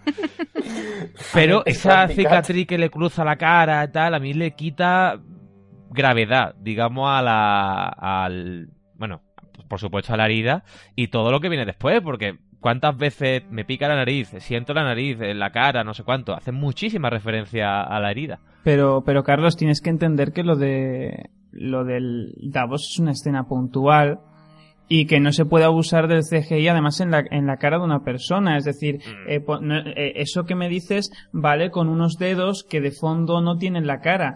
Lo de, lo de pintarle la nariz de verde valdría quizás de perfil, pero lo que tendrías que poner al final en la cara es, es implantes. Es decir, es, co- eh, como, como haces con el perro. Al perro no le pintan la cara de, de verde. Lógicamente lo que hacen es ponerle implantes o, o hacerle algo que se puede hacer, pero sería mucho más costoso. E insisto, supongo que habrán pensado por el tema de la, de, de la Hombre, yo no sé, pero, pero Voldemort sale Claro. bastante sin nariz. O sea, Estaba pensando que- justamente creo que en Ralph eso. Fiennes, Vero. Ralph Fiennes me parece que tiene nariz todavía. Sí, pero son horas de maquillaje. El personaje no necesita una eh, expresividad eh, inmensa. De hecho, ya veis que prácticamente de expresión no tiene mucho. O sea, y no tiene que hacer un papel en el que eh, dramatice como dramatiza Tyrion en el juicio. O sea, imaginaos a Voldemort con la expresividad que tiene Voldemort tratando de convencer a la gente como Tyrion en el, en el juicio. Tendría que hacerlo por boca, pero lo que es la, expresión facial quedaría muerta.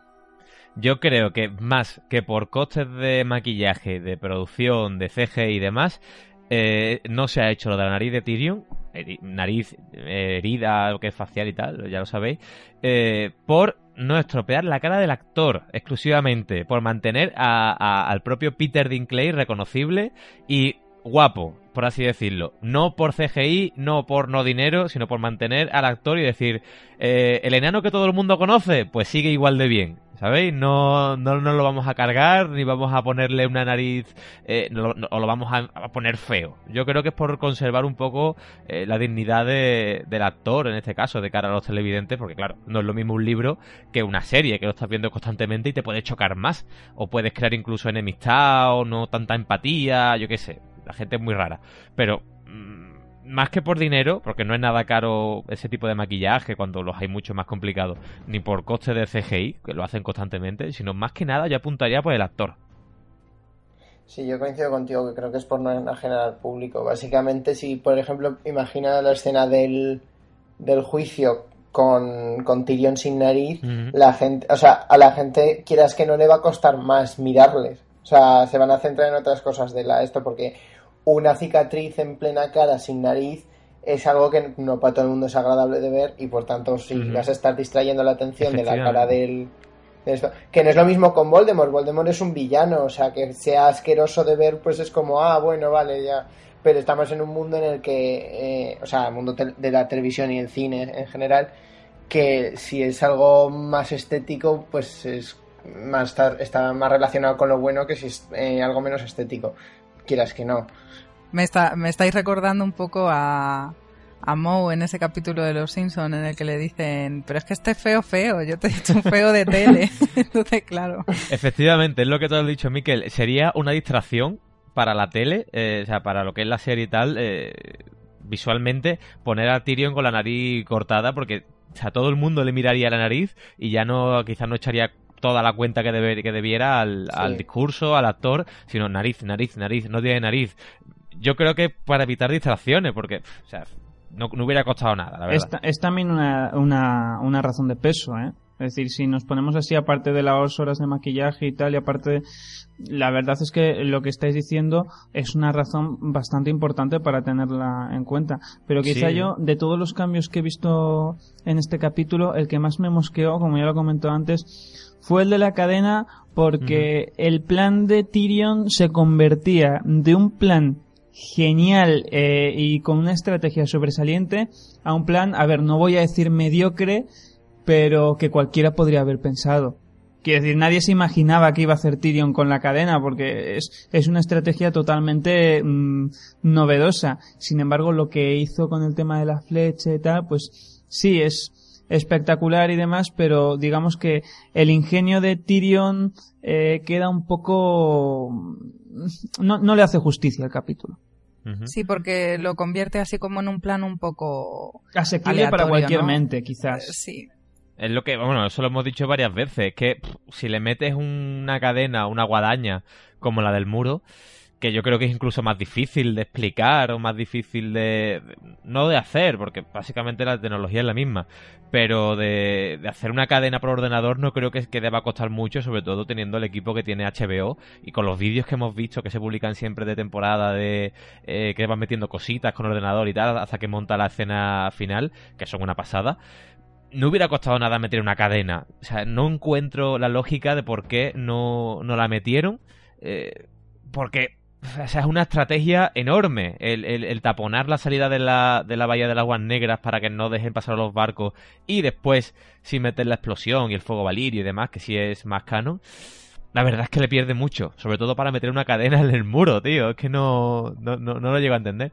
Yo pienso, no estoy desde luego en la cabeza, ya me gustaría estar en la cabeza de Benioff y Weiss o de los guionistas de- del capítulo en general, pero pienso que la decisión de rodar este capítulo de noche, de hacerlo nocturno, eh, mm, digamos que igual sí que se lo plantearon el tema de meter la cadena, pero claro, al hacerlo por la noche también perdería un poco de efectividad, porque de noche, ¿qué se va a ver? Si los barcos apenas se ven con, con claridad. Entonces, supongo, o, o quiero imaginar, como todavía quiero imaginar y tener fe en que los libros son algo para esta gente, pues imagino que al no poder hacerlo por la imposibilidad de que no se viera bien o no se apreciara bien, dijeron, bueno, pues la idea de la cadena nos la guardamos y, y yo qué sé, pues en el otro capítulo épico que vamos a meter en la temporada cuarta, pues ya sí eso ya vemos cómo lo cómo lo hacemos y por eso no sé quizá de ahí vino lo de la cadena esta en, en el muro Por iluminación. No creo ¿Sí? que sea tanto iluminación porque, eh, a ver, vemos los barcos y detalles de los barcos vemos bastante bien. Se ven los, los mástiles, se ven la, incluso la- la- las cuerdas, las sogas, como se llamen en la jerga naval. Se ve todo perfectamente. Eh, el vestuario, se ve todo. Y de hecho, mm, para eso tenemos la iluminación, para darle un énfasis a la cadena. Un cadenón de un brazo de grosor saliendo de las aguas negras y tensándose se hubiera visto perfectamente con los reflejos del- de la luna.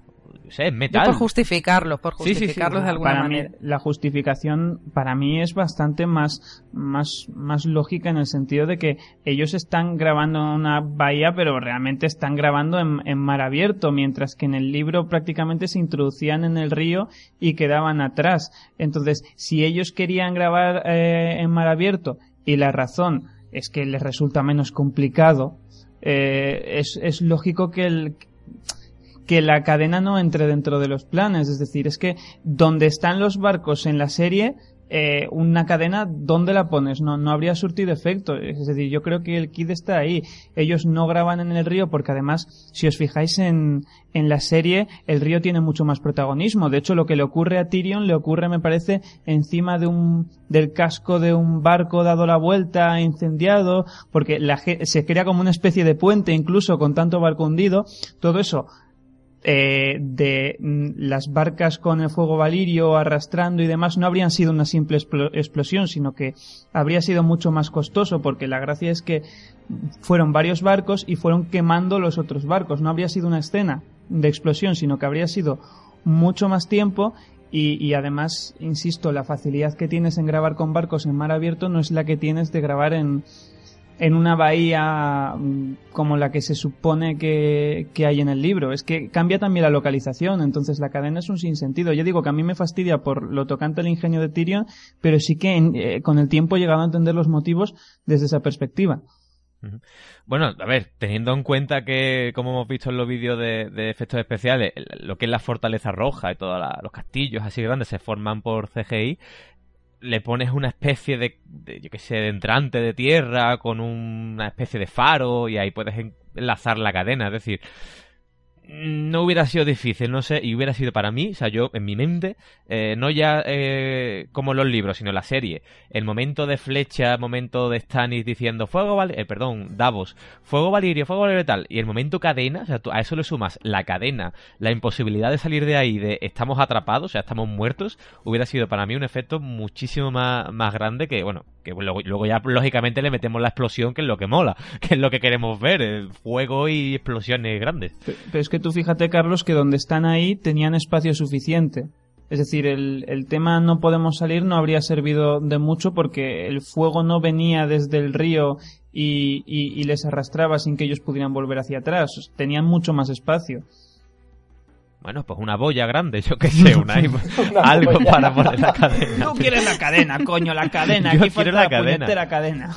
Efectivamente, y sobre todo después de haberla visto en, en, el muro. O sea, se la han llevado de desembarco al muro. No, no le veo sentido. Hombre, no creo que tuvieran pensado lo de lo del muro en este momento, la verdad. No creo que dijeran, oye, mira, ahora metemos esto y luego metemos una maza gigante que hace en plan Miley Cyrus y, y barre todo el muro. Faltó un gigante, ¿verdad? En plan Miley Cyrus ahí cantando en tanga. Bueno. Pues dejamos el tema de la cadera un poco aparte y yo creo que podemos hablar un poquito antes de finalizar el podcast, que tampoco va a ser muy largo, no queremos estirarlo más de la cuenta para no ser cansino, porque ya, si nos estás escuchando y si encima has visto el, el capítulo, ya tienes la tarde hecha. Eh, actuaciones, en este caso yo pondría en el top a Lena Headey, le pondría en el número uno prácticamente, incluso por encima de Tyrion, porque a ver, actuaciones de Tyrion buenas las hay mejores incluso que las de este capítulo, pero de Cersei aquí eh, con esa borrachera, momento gallinero, momento palomita, momento, es decir, todos, eh, cada frase que decía de Robert era mi rey, Joffrey será el tuyo, disfrútalo. Momento de son todos una gallina que quieren volver, volver con sus maridos. Y tema dioses con Tywin, es decir, tiene cada perla Lena Headey en este capítulo que para mí es bestial. No, y además, para mí, no sé vosotros qué pensaréis, pero eh, su interpretación que va más allá de las frases que. de las maravillosas frases que, que tiene en este capítulo, Mm, si, vamos, no podéis porque sois hombres, ¿no? Pero bueno, yo que soy mujer sí que puedo. Si nos ponemos en el lugar de, pues de una mujer que, que es madre, que sabe lo que puede venir después y que yo ese momento, o sea, de, de decidir acabar con, con, la vida de su hijo para que no tenga que, que pasar por, por manos enemigas o le torturen o vete tú a saber qué cosas tendrá ella en la cabeza, porque yo no creo que Stannis fuese a cargarse a la criatura, o sí, depende de lo que le dijera Melisandre, no lo sé. Pero, pero bueno, que, que me parece de, de, vamos, que me encanta cómo lo ha hecho Lena Headey, como, como lo hace, y que me sigue poniendo los pelos de punta a su actuación en ese sentido, ya te digo, más allá de las frases que, que, nos suelta en este capítulo que son brutales y sobre todo también destacar la, la actuación de Sansa por favor que, uh -huh. que es maravillosa reconozco que me pareció un poquito monstruoso ¿eh? no la actuación está muy bien pero a mí es que llegar a ese extremo lo puedo entender en, en determinadas circunstancias, pero lo mismo que en el búnker de Hitler me parece monstruoso que la mujer aquella acabara con sus hijos. Es precisamente es, es monstruoso y, y, alucino con la capacidad que tiene Elena sí. para, para, mostrar ese, ese sentimiento que, que, debe tener ahí ambivalente por un lado eh, soy madre y he tenido hijos y, y debo cuidarlos y tal y prefiero acabar con su vida antes que, que permitir que le pueda pasar. Porque claro, todo esto está en su cabeza. Ella realmente no sabe qué, qué le podría pasar si, si fuera capturado por, por los enemigos. Mm. O sea que, pero bueno. Es en ese sentido, me refiero a, a su interpretación, a sus miradas, a, su, a sus... Sí.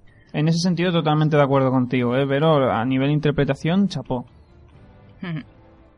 Bueno, lo que está claro es que tú le das a Cersei, en este caso, 10 segundos más y estaba a punto de darle el veneno a, a Tommen. No sabemos si luego, a ver, lo hubiera bebido ella, parece ser que sí, que se hubiera quitado un poco del medio y que no hubiera eh, dejado que la capturasen pese a lo que le pasara, porque al fin y al cabo es la reina eh, regente. No creo que la hubieran pasado por la guillotina ni por la espada, en este caso la hubieran capturado quizás y luego ya su destino hubiera sido más incierto, pero matarla no creo, no sé, no no lo veo un destino para, para hacerse, pero el pobre Tomen eh, está claro que lo hubiera llevado bastante mal en este caso.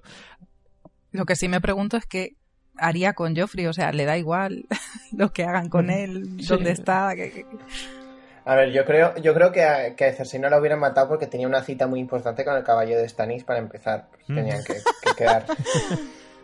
Y a Tommen probablemente lo hubieran tenido. Bueno, no, porque Stannis, Stannis simplemente lo contempla como un- una monstruosidad fruto del incesto. O sea, eso, eso también tiene que tenerlo en cuenta. Yo creo que Cersei en ese momento lo tiene en cuenta. En cuanto a interpretaciones, Lena Headey, vamos, so- yo creo que es la mejor. Diría que le sigue Tyrion y luego Sansa, pero eh, ahí ya, ya vamos. Y sin más, decir que eso que, que yo creo que, que Cersei tiene motivos para hacer lo que hace, aunque sea una monstruosidad, porque al fin y al cabo es matar a tu hijo, eh, no, es- no deja de ser un acto de clemencia en cierta parte. Sí, a ver, eso lo pue- eh, entiendo las motivaciones, pero no me parecen suficientes ni fruto de una mente sensata. Mm, eso, es- eso quede claro. O sea, yo las motivaciones las entiendo y además en la serie se perciben muy bien. Es decir, no voy a fingir que la tía me parece una locada sin causa porque te lo introduce muy bien. Ahora, no me parece propio de una mente sana. Bueno, vuelvo a decir que todos sabemos que Cersei no está muy bien de la chaveta. Y, y bueno, iba- Estaba borracha.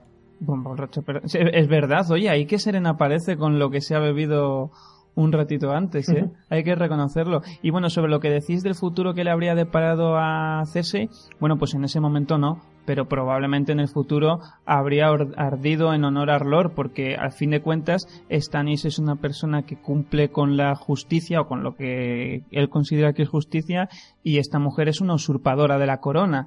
Es decir, ha utilizado a sus vástagos sabiendo que son frutos del incesto para hacerlos pasar por legítimos herederos a la corona.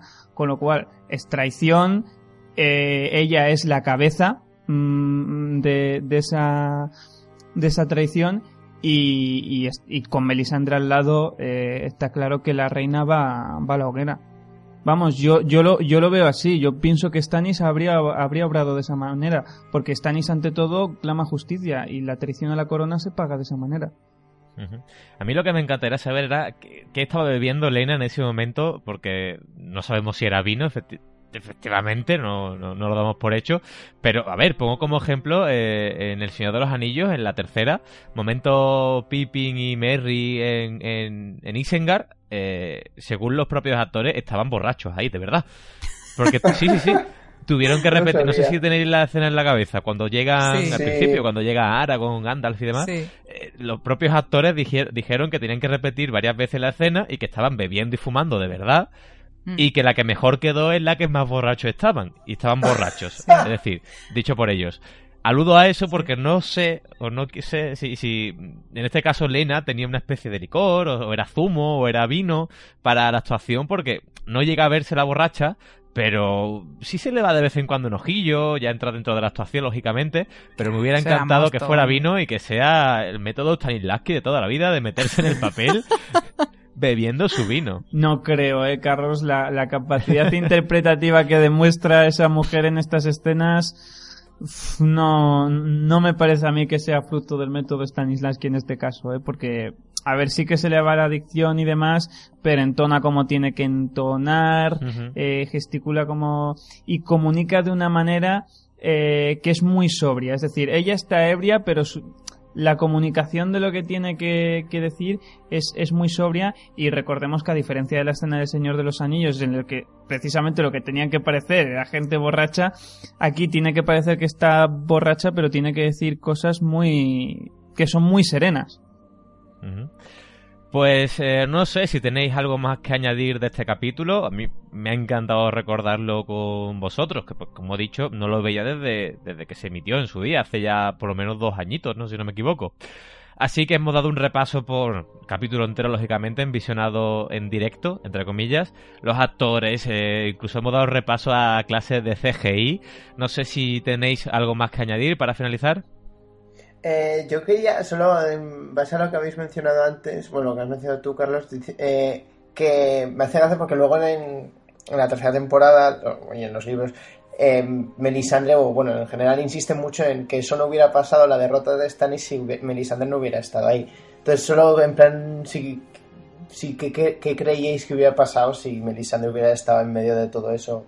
Si se hubiera quemado o si hubiera de repente convocado alguna mierda roloriana para conquistar la ciudad. Hombre, yo creo que habiendo fuego habría utilizado ese fuego. Seguro que había hecho algún hechizo o algo y lo hubiera juntado y lo hubiera tirado contra Fortaleza Roja o algo. Bueno, bueno, bueno, ojo, ¿eh? Porque por un lado sabemos que el tema sombra lo maneja. Pero si tenemos en cuenta la conversación de la última temporada con sus frasquitos y tal, que dice, este mm. sirve para que griten eh, más cuando se queman, este para que salga humo, este mm. para citarlos, es decir, que no, Melisandre no es tanto como parece. Que no es Saruman, ¿eh? Melisandre. Exactamente, exactamente. A lo mejor hubiera lanzado uno de esos frasquitos y hubiera puesto cachonda a toda la población. y acabas una orgía como el perfume, ¿no? Eh, una, Hombre. Una orgía en toda la ciudad. Pues Sutil. Yo me imagino hacer ese, venid a mí, venid a mí, pero bueno. ¡Fuck the city, fuck the city!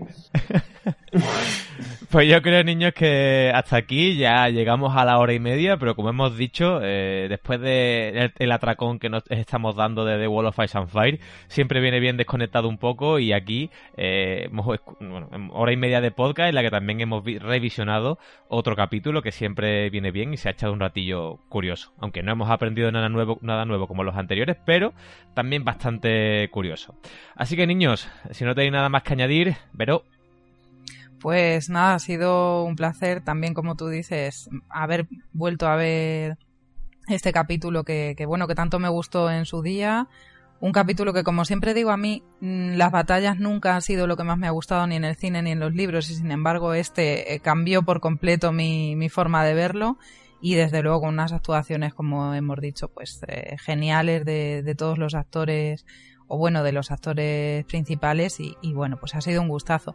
Esperamos que también nuestros oyentes lo hayan disfrutado como nosotros y hasta la próxima semana. Miquel. Nada, yo igual que he disfrutado mucho del, capítulo, aunque sea viendo las escenas de acción más brutales y con sesos volando por ahí y, mucho Stanis, pero tengo que decir que me gusta el capítulo en sí y espero que lo hayan disfrutado también nuestros oyentes y que lo hayan visualizado, no solo nos hayan oído hablar de, de algo que no están viendo. Y nada más, hasta la semana que viene. Unai.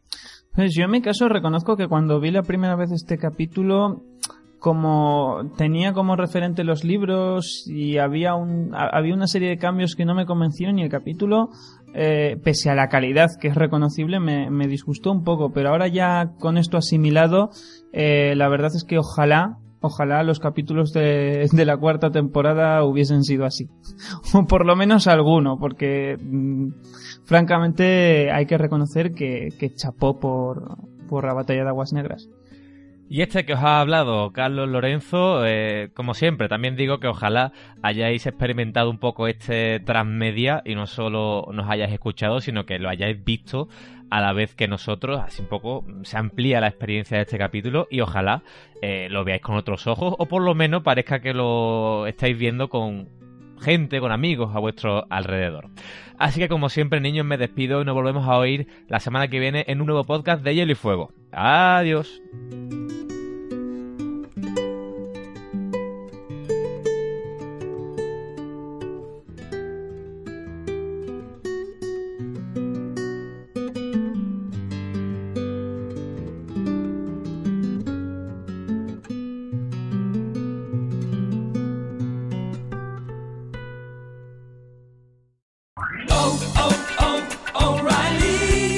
¿Necesitas ayuda? En O'Reilly Auto Parts te ayudamos. ¿Necesitas algún consejo? Te aconsejamos. Nuestros profesionales en autopartes están siempre disponibles para ayudarte a encontrar lo que necesites. Excelente servicio al cliente es solo una de las ventajas que ofrece O'Reilly Auto Parts. Los profesionales en autopartes. Oh, oh, oh,